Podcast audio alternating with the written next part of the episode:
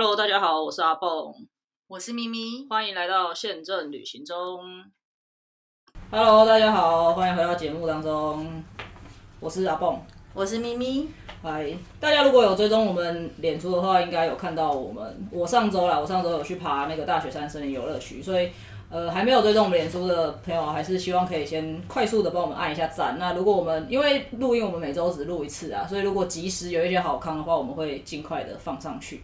那今天呢，我们也邀请到一个跟我一样热爱走路的人到我们节目当中。我们请咪咪帮我们介绍一下好不好？非常荣幸，这是我们本节目的第一位特别来宾，非常荣幸。我们今天很高兴有邀请到 Betty 社长一起来跟我们聊聊他走路的历程。那我们会在资讯栏的里面呢写上他的个人的 Podcast，有兴趣的也可以去听一下。好，那个有点懒惰的 podcast，没关系，来这边就会促使你。是是，谢谢你们。对对对对对对。所以今天社长要跟我们分享的是他曾经是什么时候去的？我其实我不知道。哦，我是二零一八。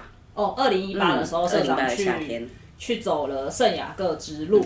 圣雅各之路呢，它也被列入是联合国教科文组织的一个世界的遗产，然后它也是世界上最美的步道，那也被称作是朝圣之路。对。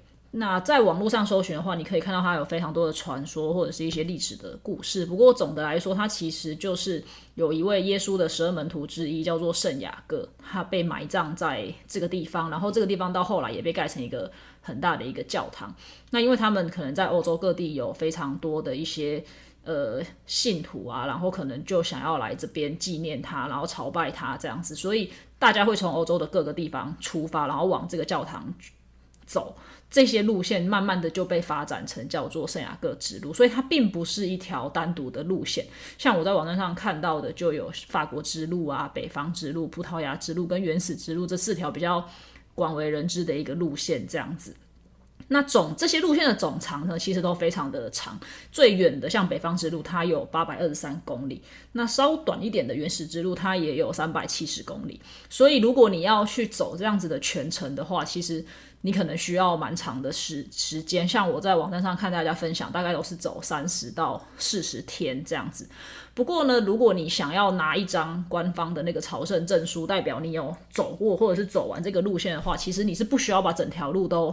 走完的最低的门槛是你只要徒步一百公里，然后你只要终点是在那个教堂，你就可以拿到这样子的证书。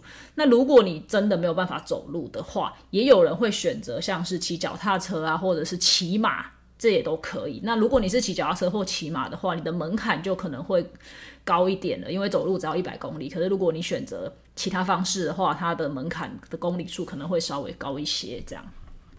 是我觉得骑脚踏车应该很困难，因为它的路不是柏油路或什么，对啊，对，还不如用脚走可能好一点。我觉得我自己的体验是，我觉得还是走路是最舒服跟最疗愈的，因为我觉得脚踏车它有爬坡，然后它你也可能在路途当中你会把轮胎给因为有小很多的小石子会弄破这样子的状况，对，但啊还有天气不稳定的时候。你可能还要承受那个刮风下雨，你也没有办法马上下来穿雨衣的话，我觉得是很辛苦的。而且我还记得 Betty 社长去走的时候啊，我好像也有私讯他，因为我就觉得这好有趣哦，那我也想走，我就想说，那你你怎么知道往左走、往右走、往往南走、往北走？然后因为呢，我就要补充一下，因为当初发现了圣雅各遗体的那个地方是圣地亚哥，还有出产很多的扇贝。所以他们就觉得，就是用这个贝壳这个这个东西来做成他们的标志。所以你沿路只要看到那个贝壳的标志，就是走这条道路的标志。应该说，我补充一下，就是说，它后来其实比较衍生出来的是比较像观光了。对对对。但它除了是教徒以外，它其实有，尤其是法国之路，它是最观光的感觉。那所以呢，他们就会立所谓的石碑，画上。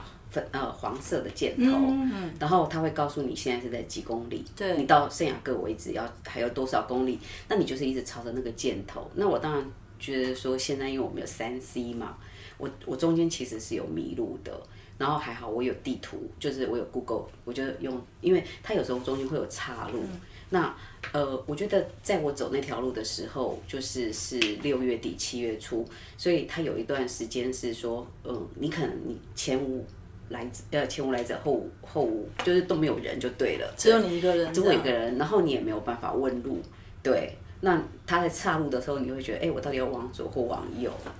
会怀疑自己。你那时候不会害怕吗？你长那么美。嗯，我觉得我是一个走路的人。然后，当然我有做了很多功课啦，所以我觉得应该是说，可能是你就是想要一个人去亲近，所以不用想那么多。对。哎，社长走的是哪一条路？我是走法国之路，然后但是因为我是头一次去走，然后我我我很害怕，因为在其实我四十五岁以前我都没有运动，那我四十五岁以后才开始运动跑马拉松，那。呃，就是开始跑短程的马拉松之后，我才决定去走这个路。那一下子我觉得走八百公里可能对我的负担有点大。嗯。那我觉得就是上，就是说你也不可能休假休这么久，因为那时候疫情之前我们很忙嘛。那后来我就想说，好，可是我还是想要拿到那个证书，所谓的赎罪证，因为他们说如果你拿到了证书，你可能就可以重生的感觉。对对对。就就基督徒来说，那所以我就选了从一百。二十公里左右的地方，就就开始走。哦，所以社长总走的总长大概只有一百一百二十左右。对，哇，一百二十多公里也蛮长的。我自己上礼拜去爬山，走了一整天，也才走了十二十三公里。对啊，所以我们一天要走二十五公里左右。阿波，你忘了吗？那时候就是因为贝提社长去走了之后，然后我们刚好这个产业很惨，我们去休五星假，我不是就逼你们说我们要从。那个北门就是大道城那边走到淡水，是那天我们就走了二十五公里啊！啊，有吗？有啊！我就说我们现在就是圣雅各之路的前身，说我们要先去走路，走平坦的路，然后我们就一边二十五吗？有，不是要到台北要到基隆才有二十几？没有没有没有 有，因为它它不是直线，它不是直线，对，然后弯曲，而且我们还一边抓宝。对，拖了很长的时间。对，然后一边，因为我们是四个人，然后就这样子走。嗯。但因为我自己会觉得，走这种路线，你当然说去走一天，你去体验。像我上礼拜去走，我觉得很过瘾啊，走完一天。可是走完一天我就不行了，我隔天就去按摩。但是像你们这样子去走一百多公里，你是要连续走。对。但是呃，我觉得就是出门之前，你要先做很多的功课。也许你不用很。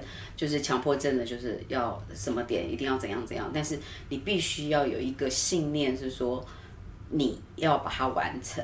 我觉得这个观念还蛮重要的。那当然就是听很多前辈的说法是说没关系，如果你真的不行，你就叫计程车。但是其实我有实际上就是有遇到这个状况，就是你已经快要到终点的那一天，我记得不晓得是第四天还是第五天，其实已经很累了。然后你看到终点的最后五公里是爬坡，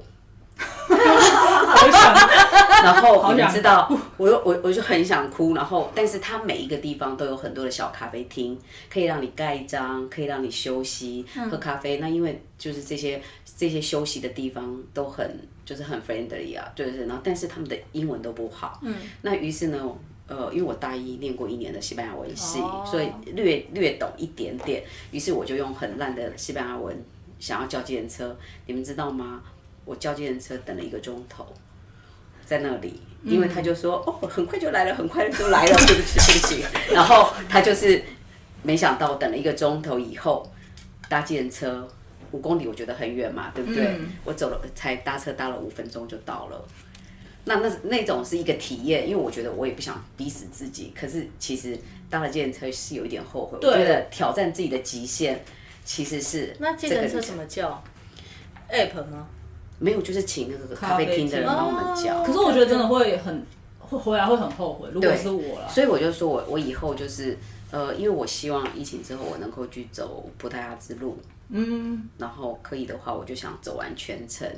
对，那我觉得可能我就是会不要再使用计程车，但是它一个过程啊，我觉得也是一个体验蛮蛮有趣，很有趣，对。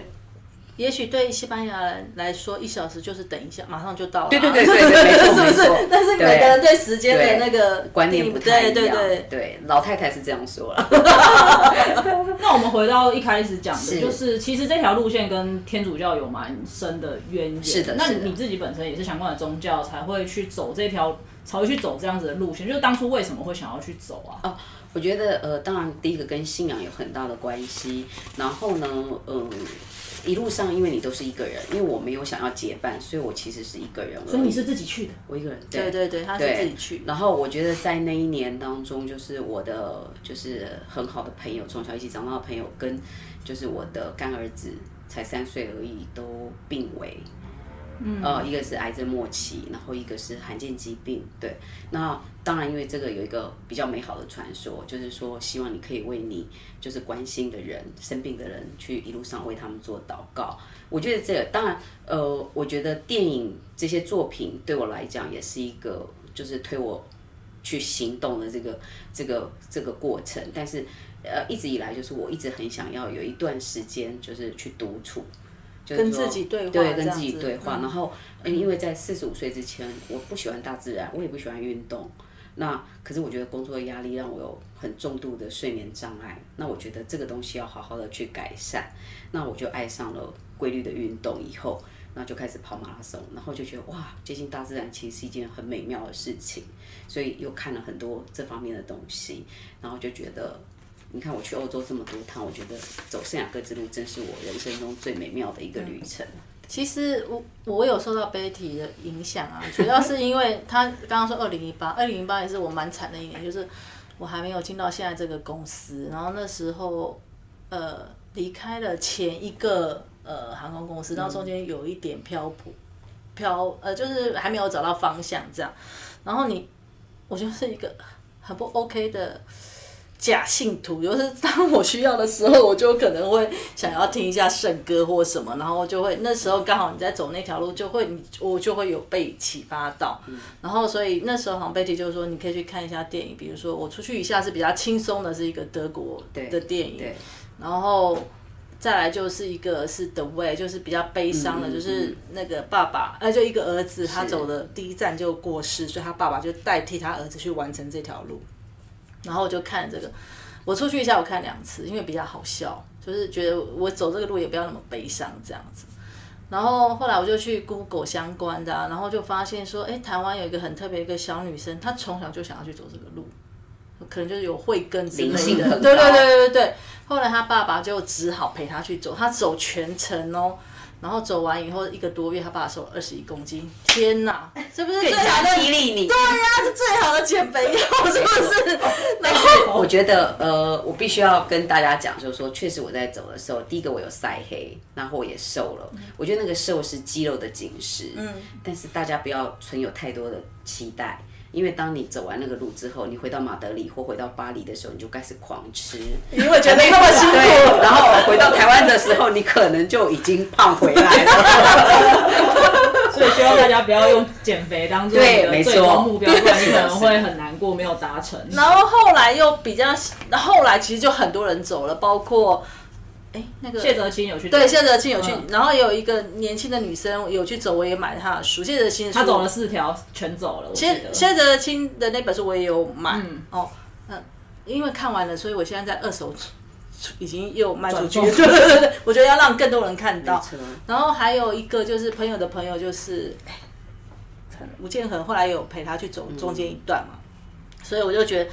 我也蛮想去做，因为那时候又心情不好。然后后来我们也去练习了嘛，就应该要走一下。虽然我们就走那一天，你就我跟你讲，不是，你知道我们走那一天吗？我的脚趾甲整个 OK，因为我的鞋子不对，所以我一直撞到前面，所以我的指甲大概好几个月才长好。它跟跑马拉松是一样的嘛，就是你一定要穿，就是你一定要穿稍微大一点的鞋子，才不会一直往前冲。因为它有很多的下坡。然后就是你就你的指甲，很多人就是会长水泡啊。那可是我觉得，因为我觉得有跑马拉松的经验以后，其实我一路上我没有长水泡。然后就是我我回到饭店，就是民宿，我就会抬腿。对，然后因为一个人其实很舒压，就是你不用在意，因为我就是很害怕，就是住。庇护所，所以我没有住庇护所。但我就是有很多跟自己对话的时间。那也因为就是你没有让自己身体受伤什么的，我觉得可以更享受这个旅程，是真的。好，我想要问一下庇护所跟民宿，但在这之前，我们先聊那个通行证。刚刚好像有提到这个通行证，这个到底是一个什么？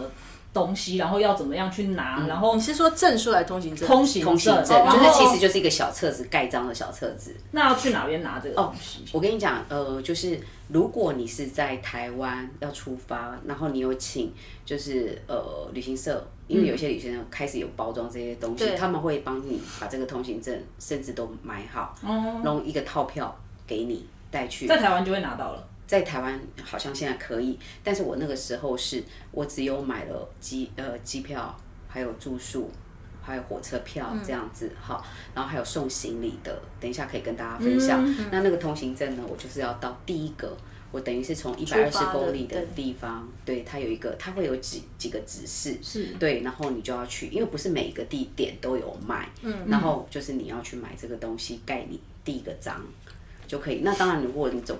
呃，法国之路的话，你在那个起点一定会有，但是它每个版本是不太一样，对，但是都会有的买。那这个证有什么可以可以带？就是它它它除了你走这一趟路，你可能在某每每每某一些点可以去盖章吗？可以，但是每一个咖啡店、休息站。都有章可以盖，而且都是不一样的 P V L。然后就是说，但是他一定要看到，因为他都会有那个里程的数字，所以你一定要满一百公里，他才会发给你赎罪证，没错，跟证书嘛。对，那这很像，就是日本也有骗到，他对对。然后他们不是，或者是像日本的那个呃寺庙也都会有所谓的朱印那一本册子，其实是有这个异异曲同工之妙这样子。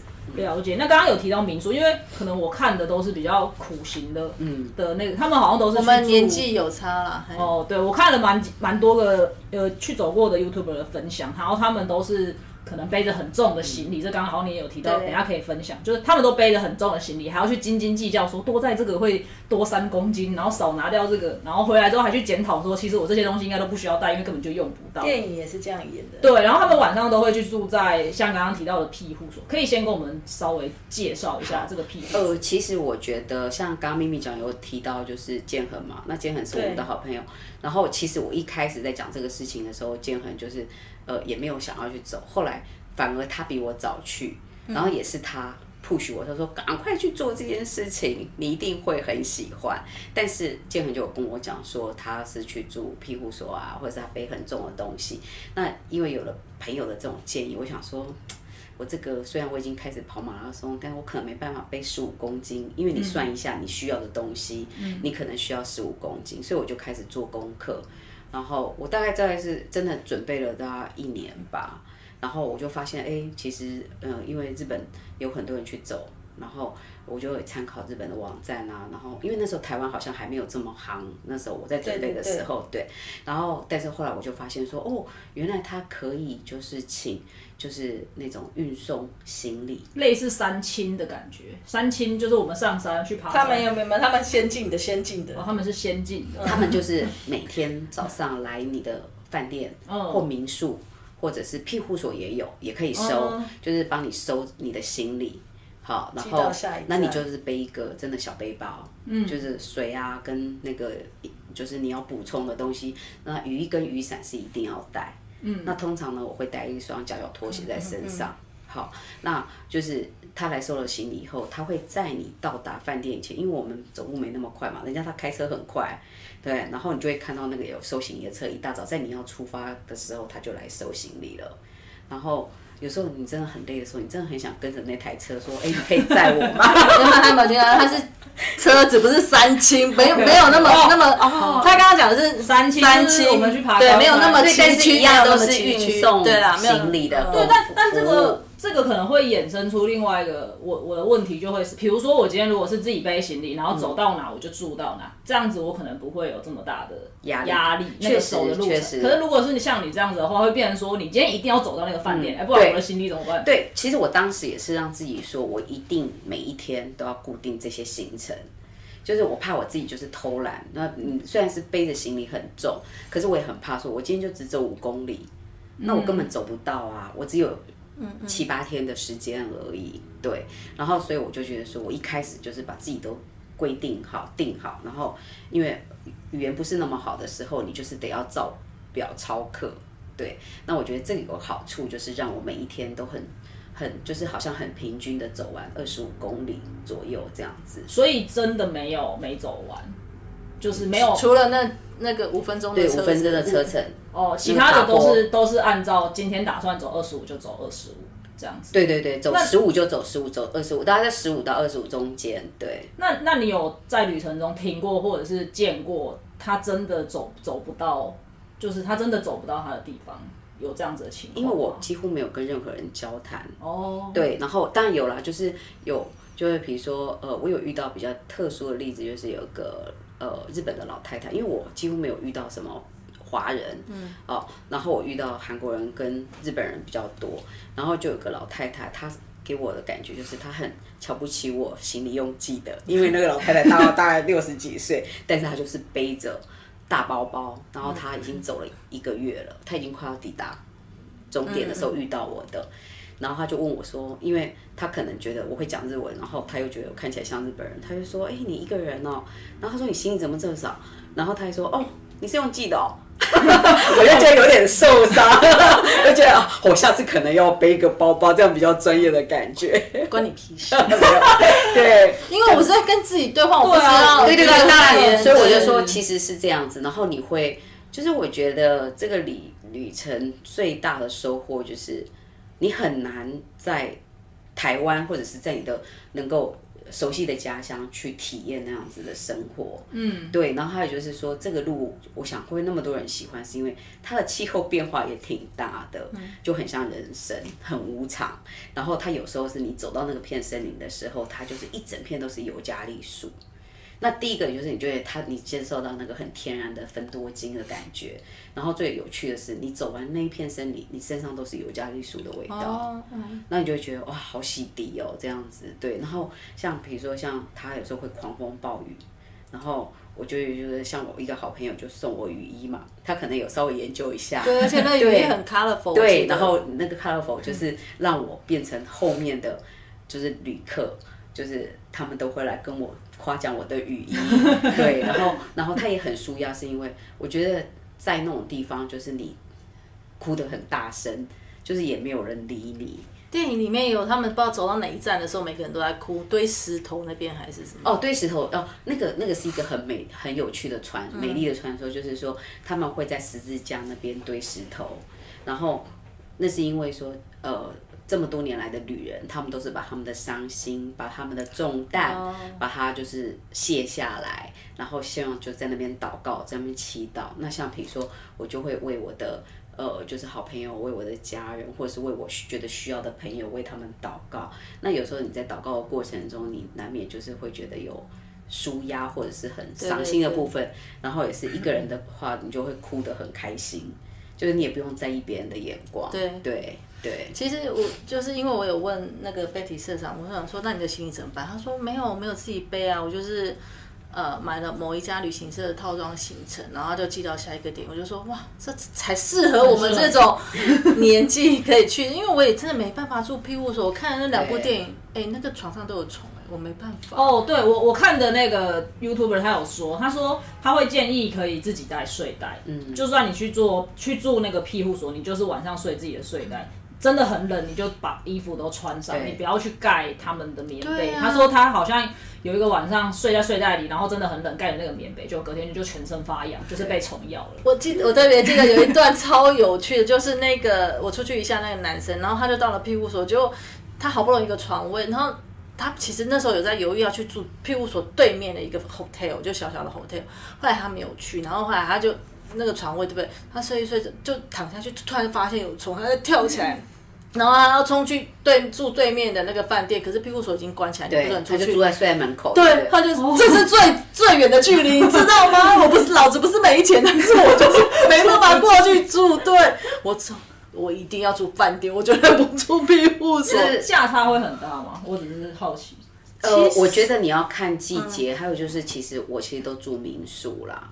不到饭店，就是有些是民宿，有些是饭店。我说的饭店可能是民宿，对对对对，小饭店。对，那我觉得当然你要跟庇护所比起来，一定是价差很大，因为有些庇护所真的很便宜，它可能就是五欧十欧，对，也许现在比较贵，但是你你饭店不可能是这个价钱，应该更便宜吧？庇护所吗？因为现在没有人去走路，可是还是有啊。我看好像还是还比较少了，但好像不是啊。现在疫情的关系，它可以好像还是有人去走，有有还是就是，可是就是可能就是欧美的人比较多，或者是在那边的华人，或者是东方人，对。哎，刚刚有谈到季节，那社长是什么时候去？刚刚讲六月啊，因为我是为了要去迎接自己的四十六岁生日，我刚好是在那里过生日。我拿到赎罪证的那一天就是我的生日。天啊，特别算计好，算日算计好，好有意义。对啊，对。所以，那你觉得六月是个适合季节，还是其实没有什么太大？我觉得太热了。哦，你觉得太？就有一段有一段距离，就是说，如果你要走法国之路的话，我觉得如果你想要天气更舒服，不会晒黑的话，然后我觉得可以再提早一点。对，春天或秋天吗？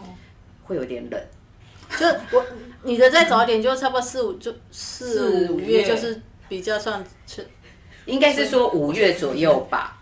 然后五月左右应该是气候最好，但是雨午后五五月就是又有很就是雨季。可是你知道你知道这边的旺季是七月二十五，因为是圣雅各对圣雅各对对。然后所以也有人那时候问我说：“你为什么不不在七月？”因为不是我生日。没有，我觉得我的重点还是因为，唉，回想以前景气这么好的时候，我们还是要赶回来上班。对，太棒了！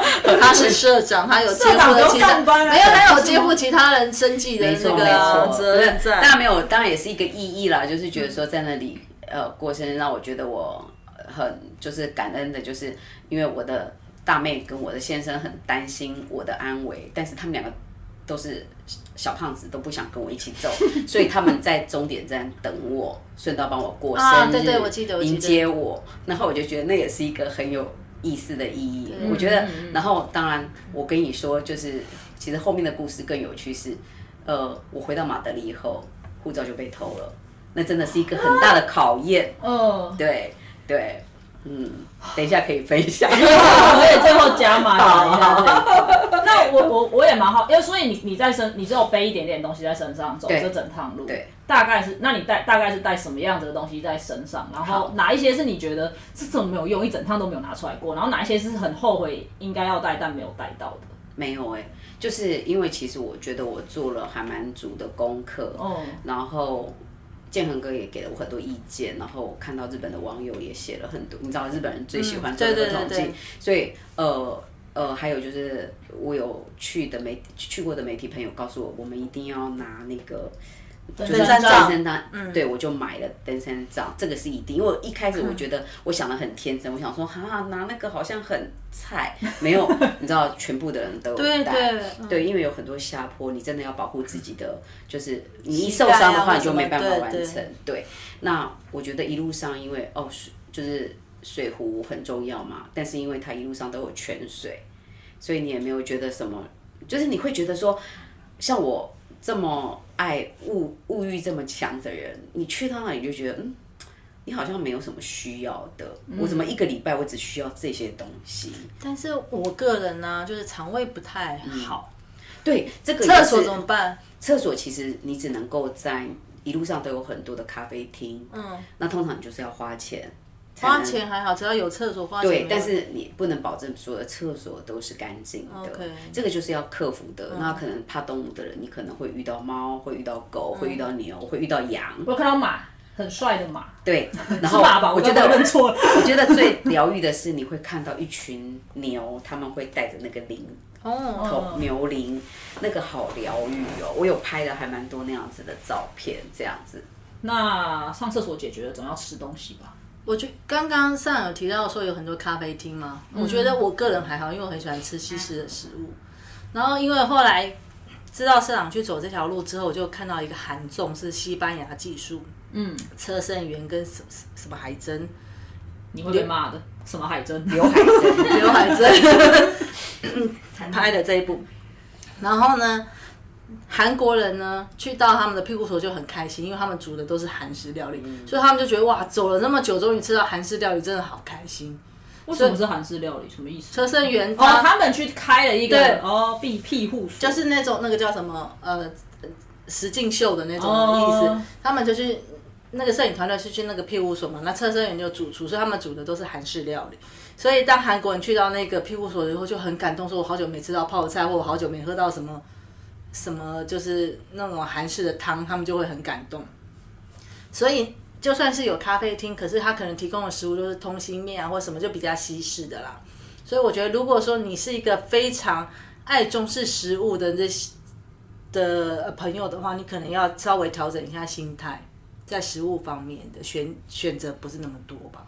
哦，我觉得分享一下我自己的心情的变化，就是我其实也是一个很重吃的人，那可是我觉得在这个朝圣之路，可能我真的是把它当做一个心灵之旅，就是我觉得我好像没有对食物有这么多的需求，但是我有拼命的需要喝水，就是很自然的东西，嗯，然后就是。因为早餐在民宿都可以吃到蛮好的，我其实我觉得西班牙的食物是很好吃的啦。对，我个人很爱，我也很爱。然后中餐的话呢，就是你其实，在咖啡厅你也不用太担心。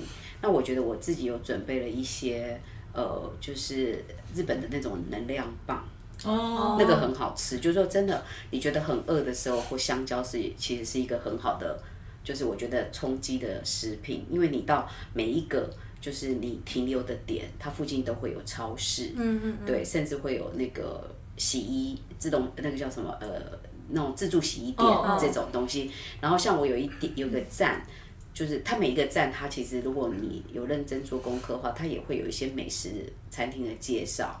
那晚上都会吃很好，我倒是觉得还好，因为你在走路的当中啊，有时候你会觉得说，哇，这景太美了。你就希望说，就是多停留一点，对然后你也就是不会急着找咖啡厅。那有时候是真的很无聊的时候，你就可能就是会想说，我就赶快把这一段走完，把今天的这这个功课做完，那你就可以回到那个点，好好的休息。所以我觉得吃这个地方，我是觉得还好。但是呃，我觉得大家要注意的，当然就是我觉得水分的补充很重要。不过它一路上有时候都会有泉水。那那个水是真的比我们的滤水器弄出来的水应该是更好。泉水是从路边冒出来的，它有一个山泉水，就是一个水龙头这样子。对对，了解。好的，那看社长可不可以跟我们分享一下这整趟你你总共是走几天？我又忘记刚刚有讲过。前后这样是八天。八天，这八天里面你有没有印象最深刻，或者是你觉得比较深刻的，想要跟大家分享？我觉得每一天的呃心情。变化都还蛮大的，就是你可以跟大量的跟自己对话。然后，因为我不是去交朋友的，我我从来都没有在任何一个民宿或者是一个咖啡厅跟人家有多的交谈，偶尔打打招呼，我觉得那个是很基本的礼貌。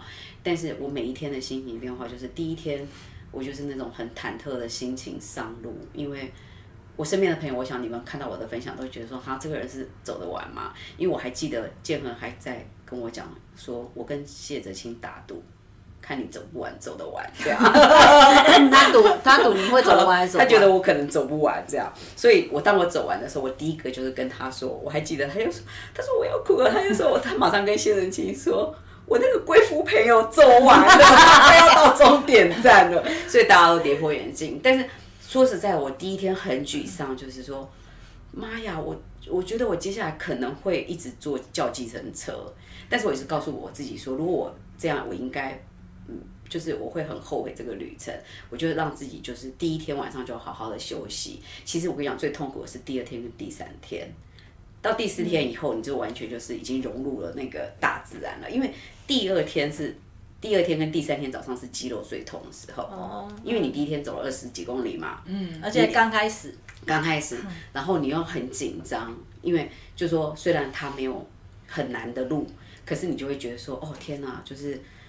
往往左往右，就是总是会有一点焦虑这样子，对。然后第一天你还没有适应，说怎么有一段路会不会有狼跑出来，会有熊跑出来这种事情？虽然他一个人走，对，一个人，然后就是真的会有一段时间是真的完全前后都没有人。但后来你就会很享受这种时刻，因为美国人很吵，讲话很大声。到最后你遇到美国人的时候，你就觉得哦好烦哦，就是可不可以闭嘴这样子？我们有美国的听众哦，对不起，你认真，我不知道，我看那个后台分析有美国的听众，我只是遇遇到的，我就就觉得说讲话最大声通常是来自美国。他们因为还是聊天嘛，对，然后就是我觉得欧洲人就是他们还有带小狗一起去走，对，就很优雅，因为他们可能就是宅得这样子，对，所以我觉得每一天的变化很不一样。那因为那时候我没有还没有开始学速写，没有学画画，我想说我下次应该可以，如果还能够速写一下的话，应该会更开心一点。不行，画画是我的致命伤，只能拍照，没有 就好了。对，就是所以你会觉得。回来以后，我会觉得说，嗯，最大的转变应该是说，你真的开始断舍离你的人生。哦，我听了好多人都是讲到这个。对，其实刚阿蹦有讲到，他说，嗯，比如说，因为市长是先规划好，说我第每天可能平均要走二十几公里，不是说，那万一我走不到，我可能比较随性走几公里，然后我觉得累了，我就去找住的，对不对？嗯。可是其实。像我个人，我就是喜欢规划型的。那如果你不要逼死自己走二十五，你也可以每天只规划十公里左右，你就去住，然后行李一样也是送到下一站。所以它其实可以很弹性，因为我就是听，我就是知道了那个 Betty 走了这一段路之后，我才去查嘛。因为我有问他说，真的有这样这么好的事，还有人帮你送行李送到下一站？他说有。然后我们就有聊到说，其实台湾就有一家，呃。是专门在做这个，也不是说专门，他们是他们是有这个行程，因为我们别的是没有搜寻到，到目前为止也没有看到。然后就是飞达旅行社，它有这样的行程，它最短的行程只要两万多，这两万多这当然是不含机票，这只有这是基本的民宿，然后帮你送行李这些，所以大家也不要想说哦，如果有人帮我送行李，然后我是住的不是庇护所，要花很多钱，其实也还好，也还好，对，两万多。这是我呃去欧洲那么多趟最省的。是不是？因为没有去逛免税店吧？因为后来我回到马德里，我的 信用卡跟全都掉了，对，护照都被扒了，这个是一个考验的开始。所以你你你这一趟经历过的那个心理素质，就在这个时候展现出来。没错，因为应该这样讲，就是大家认识我，你知道为什么咪咪讲看到我去走以后，他这么信心大增，就是我身边所有的人都不觉得我会走完这条路，而且也没有人想象说。天哪，一个不运动，然后就是就是很想当贵妇的人，然后怎么会一个人突然去走这条路？对，真的是让他们跌破眼镜的地方。但是我走完了之后，就是当然，我觉得第一个我自己很放松，因为那条路非常的安全。嗯。然后就是还有就是圣雅各那个教堂附近也都是就是朝圣的人，所以你其实不用太在意，就是扒手，可能大家还是小心一点。嗯。然后因为妹妹跟先生来接我以后，我们就要展开。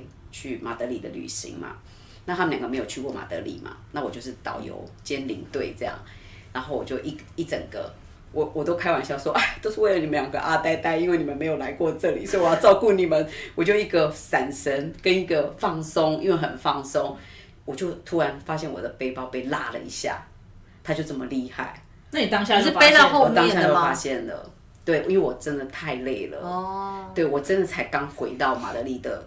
出租公寓而已，脚酸都还没结束，所以还没有追上去。对，没有，他就是真的，就是那个广场，其实就是也是很危险，因为我们要去超市买菜。嗯嗯。对，那我就觉得说，嗯，那个真的是一个大体验，因为我本来那天的下午就说，哦，那我们要去呃逛街啊，然后去吃饭啊，然后干嘛干嘛的，然后我就说，我接下来全部都要看两位的脸色，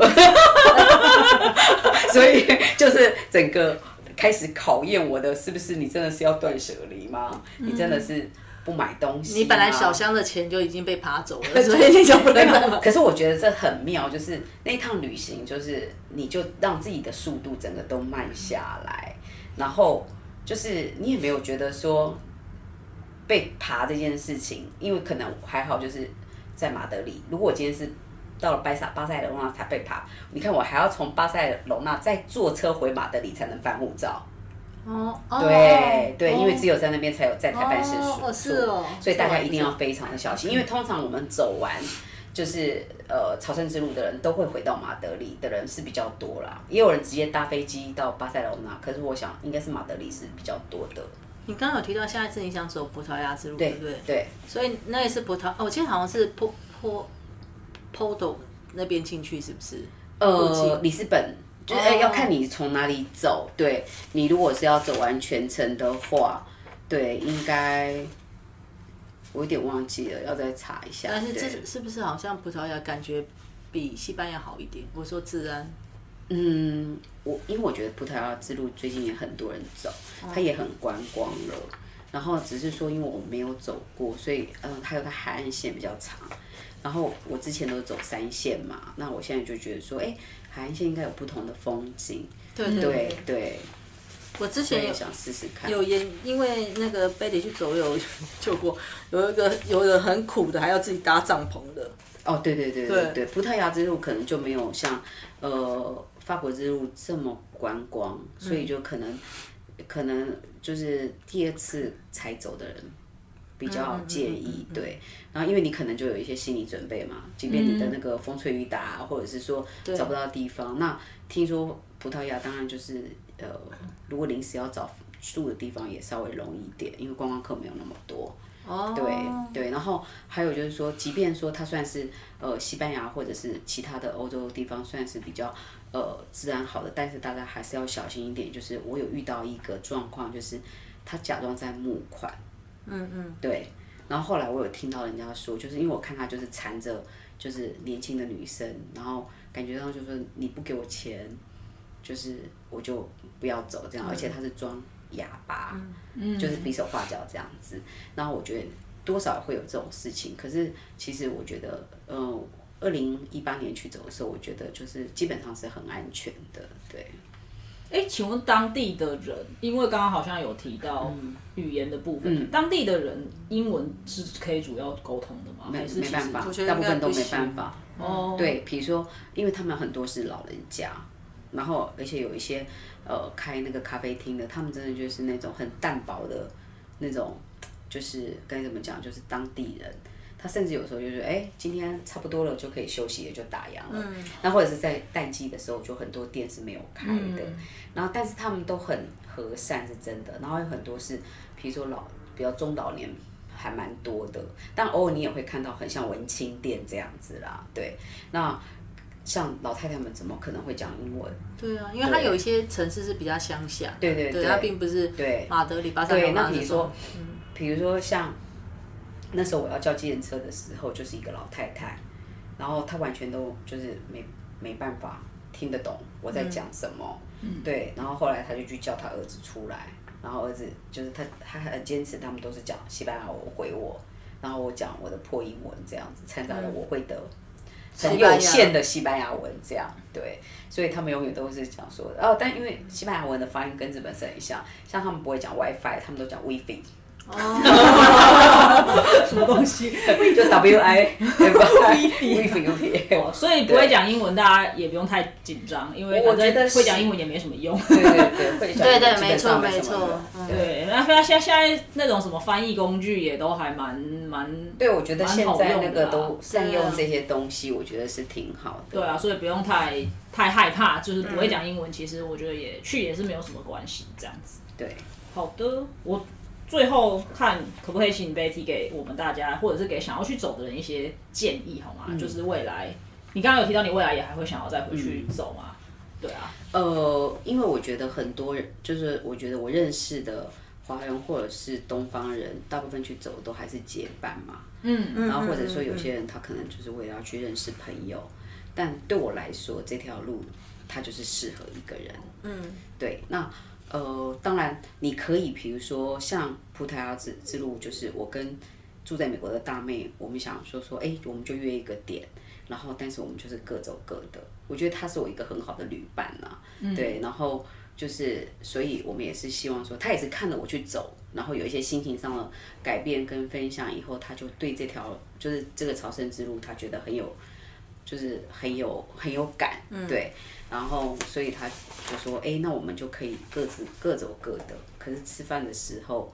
可以有一个分享，或者是晚上的时候有一个分享，他觉得这样是很好。我觉得这也是一个模式，但是我觉得如果是第一次的话，我真的很建议大家鼓起勇气，一个人去走这条路，你会觉得就是心灵被洗涤了。等一下，那怎么都一起出来各走各走？我跟你讲很妙，就是我看到很多朋友呢，因为每个人的脚程不一样，哦，OK，然后只是说，比如说，哎，我们就约在五十公里以后。或者是某个点，或者是某个公里数，应该都可以。那谁要先出发，谁后出发就没关系。对对对，或者是说，你不要管别人的速度，因为你像跑马拉松一样，每个人速度不同嘛。对。那我觉得那也是很好的一个方式，但是在这个过程当中，就是说你也不要给自己有压力，但是你就可以去体验，就是说，比如说像我可能就是很爱拍照，很爱书写啊，对。但是可能如果是我妹妹的话，她就很爱美食。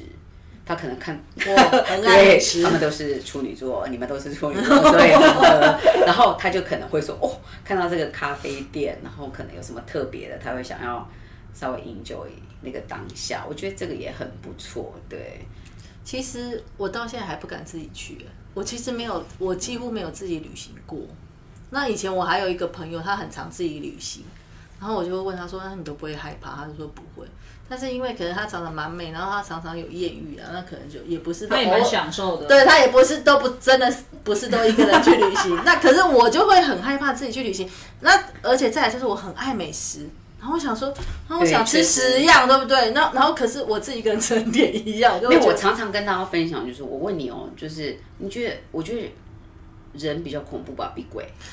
对，因为如果你的旅你的旅伴如果跟你不合的时候，真的很可怕。那很可怕，因为我自己自身有过经验，就是在很年轻的时候，你跟一个完全价值观不一样，然后你行动的速度不一样，然后还有就是彼此那种。依赖彼此的那种依赖度完全不一样的人一起出去旅行，回来就绝交啦。有我有我有经验，对，就是说，可是那个真的是对，所以你看大家都有这样的意见，就是这个过去嘛，哈，这个经验，所以我才说我觉得人比较恐怖，对比起就是因为你动物或什么其他的，对，因为没因为当然我我不怕就是动物了，我非常爱动物，所以我觉得我很 enjoy 当中，但是就是我觉得在那个当中可能。